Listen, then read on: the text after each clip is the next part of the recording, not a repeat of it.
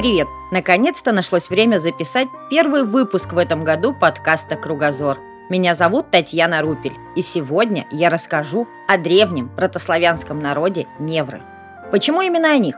Последние полгода я читала серию книг Юрия Никитина «Трое из леса», а там главные герои как раз Невры. Двое изгнанных из деревни, а третий добровольно ушел помогать товарищам. Книги эти в жанре славянского фэнтези. Местами очень захватывающие, местами затянутые. Но это лишь мое мнение, а свое всегда можете составить сами. Так вот, кто же такие невры? Про них писали древние историки Геродот и Плиний. По мнению первого, земли невров на западе граничили с агафирсами, а на юге со скифами, на востоке с андрофагами, а на севере же Геродот помещал безлюдную пустыню. Еще историк упоминал о том, что цари Невров наряду с царями Великой Скифии принимали участие в Совете в 512 году до нашей эры. Геродот писал, цитирую, «Мнения участников Совета разделились. Цари Гелонов, Будинов и Сарматов пришли к согласию и обещали помочь скифам. Цари же Агафирсов, Невров, Андрофагов, а также Тавров дали скифам такой ответ. Если бы вы прежде не нанесли обиды персам и не начали войны с ними, Тогда мы сочли бы вашу просьбу правильной и охотно помогли бы вам. Однако вы без нашей помощи вторглись в землю персов и владели ею, пока божество допускало это.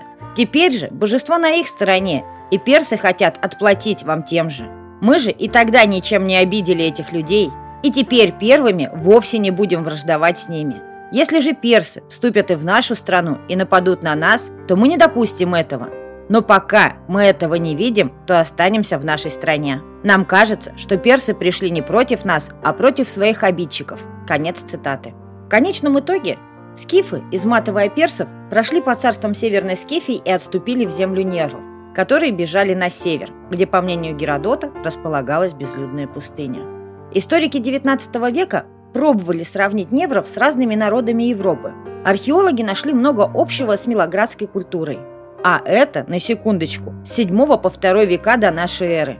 Борис Николаевич Граков, советский археолог, специалист по скифо-сарматской и античной археологии, считал, что нервам принадлежит памятники по правому берегу Днепра, вплоть до лесостепных вод Южного Буга и Днестра.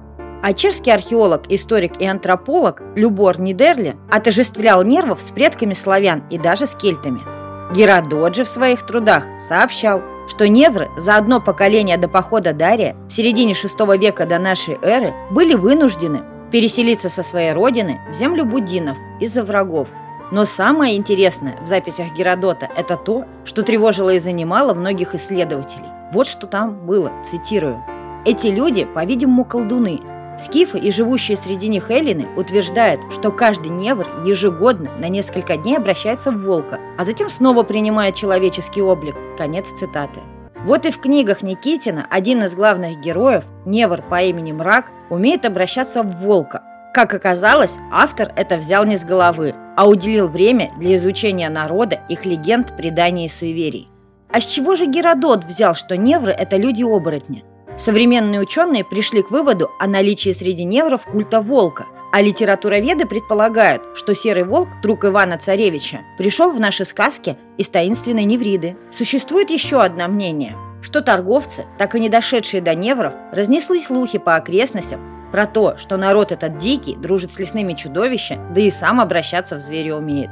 Вот такое небольшое исследование я провела. А для чего? Чтобы лучше понимать историю протославянских культур, это само собой. А еще, чтобы понять самой и рассказать всем, какую огромную работу проделывает автор, прежде чем сядет за книгу. Я-то потратила пару часов времени, чтобы найти хотя бы вот это.